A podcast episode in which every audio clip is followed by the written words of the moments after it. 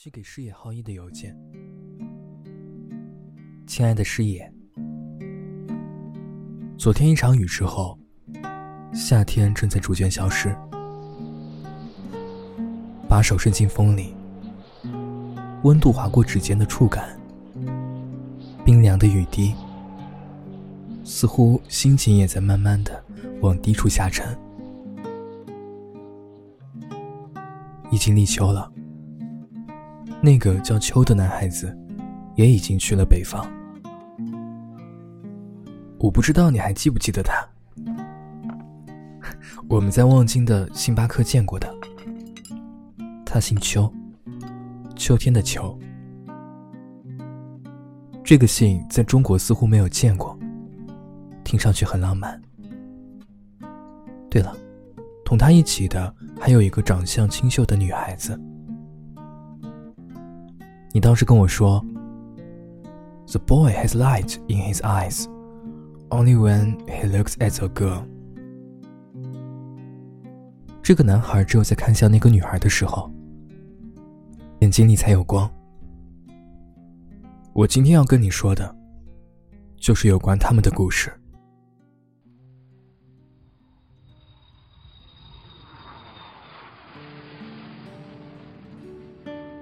我最后一次见到秋，一场暴雨席卷了整个萧山机场。机场二楼的咖啡店，秋坐在里面，看见我很开心的招了招手。一切都很巧合。这一次见到秋，他似乎和以前不一样了。他看了看我，欲言又止。他说：“这次。”我真的把森宇送走了。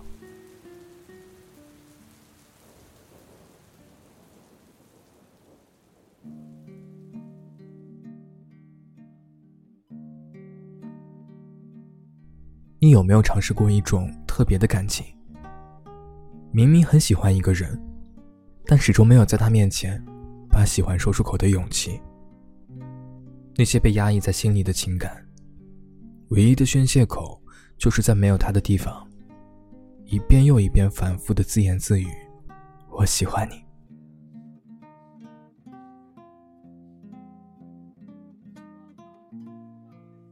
秋第一次对森宇说出这句话，是在一个酒吧里。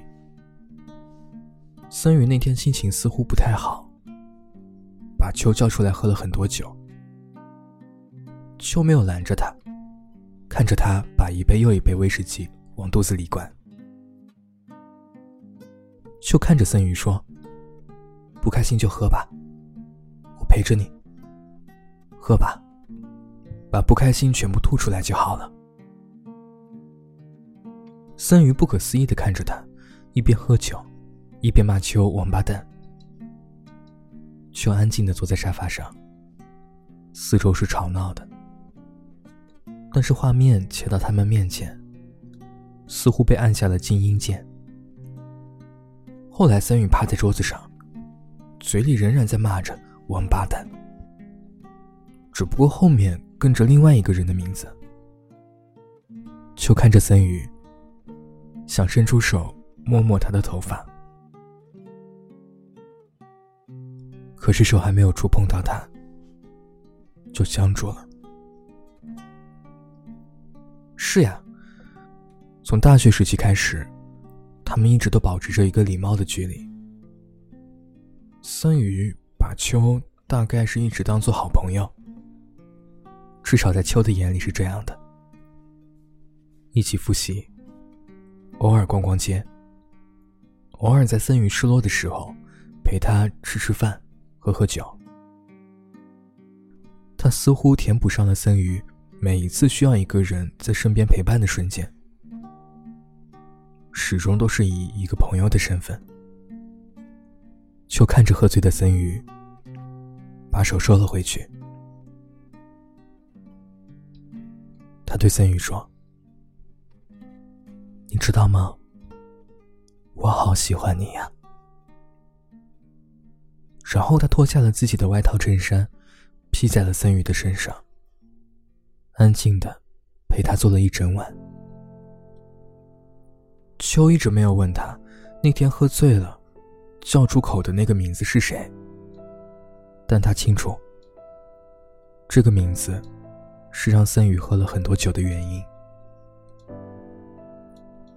后来有一次，电影《比悲伤更悲伤的故事》上映了，森宇拉着秋一起去看的，看到一半，森宇哭得稀里哗啦，一边哭一边说：“这都是什么呀？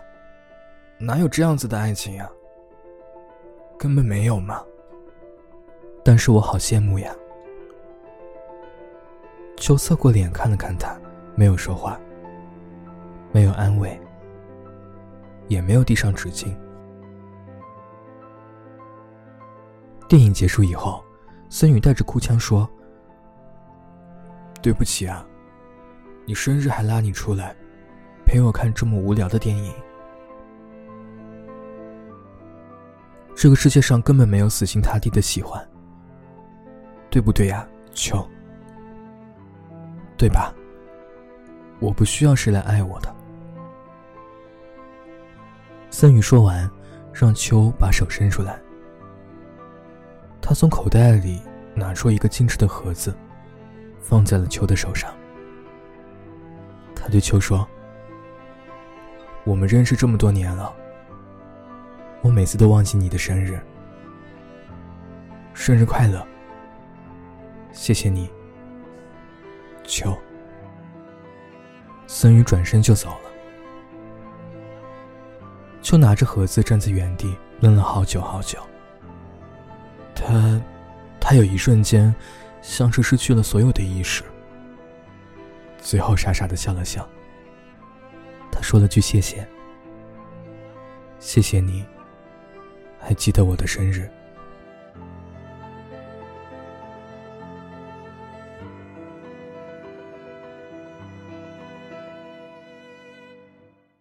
感谢你记得我的生日，却好像忘了为谁庆祝。那些唱片他可能喜欢，你是否送错礼物？你问我要多少支蜡烛？还。想要什么样的祝福？这蛋糕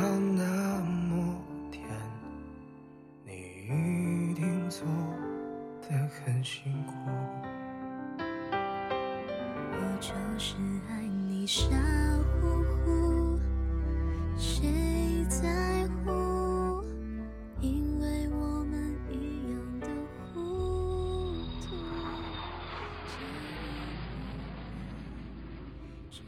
秋最后一次见到森宇，就是和我在机场见面的这天。森宇要去另外一座北方的城市工作了，他来送他，也是想见森宇最后一面。他对我说：“森宇其实不知道他是喜欢他的，大概吧，虽然他也一直没有说出口。也许在森宇的眼里，只是两个偶尔孤独的。”需要一个没有压力的朋友在身边的，去弥补巨大的伤感的人的，偶尔的朋友间的聚会而已。可是秋，是把对森宇的这份喜欢埋在心里很久很久，甚至按住它继续生根发芽。秋红着眼睛，眼睛里有了当初师爷说过的。那种不常见的光。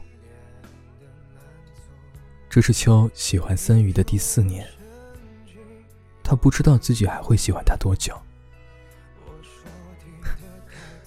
最好也不要太久吧。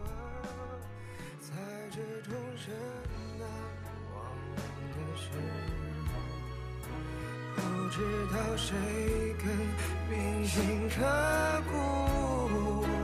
我还真舍不得结束这浪漫的错。误只是爱的傻乎乎，谁在乎？